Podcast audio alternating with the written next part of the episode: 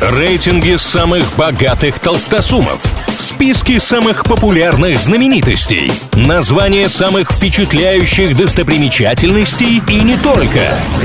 Крутометр на правильном радио. Как известно, все познается в сравнении, и для этого составляются всевозможные рейтинги, а мы с ними разбираемся. Авторы аналитического издания «Бюллетень кинопрокатчика» назвали главных молодых актеров отечественного кино прямо сейчас. Выбирали таких по ряду критериев, среди которых были размер аудитории фильмов, соотношение кассовых сборов и бюджета проектов и, конечно, наличие всевозможных кинопремий. Все участники рейтинга младше 35 лет. На разных позициях здесь Юра Борисов, Павел Прилучный, Иван Янковский, Семен Трескунов, а вот тройка лидеров.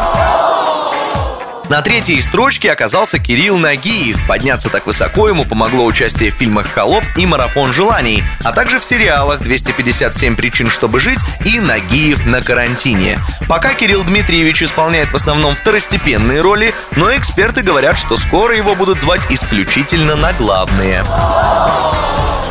Второе место в этом топе занял Милош Бикович и снова помог Холоп. В самом кассовом фильме в истории российского кино серб сыграл главную роль. Да и вообще снимается он много. Меньше чем за три года Бикович поучаствовал в восьми полнометражных и многосерийных проектах. Добавляем к этому рекламные ролики и получаем одного из самых востребованных актеров прямо сейчас но практически недосягаем по всем пунктам лидер этого списка. Имя ему Александр Петров. Мы и представить кого-то другого на первой строчке не могли. Но, кстати, в недавнем рейтинге главных актеров страны по итогам десятилетия Петров был вторым, уступив Даниле Козловскому. В свежий топ последний не попал по возрасту. Ему уже 36.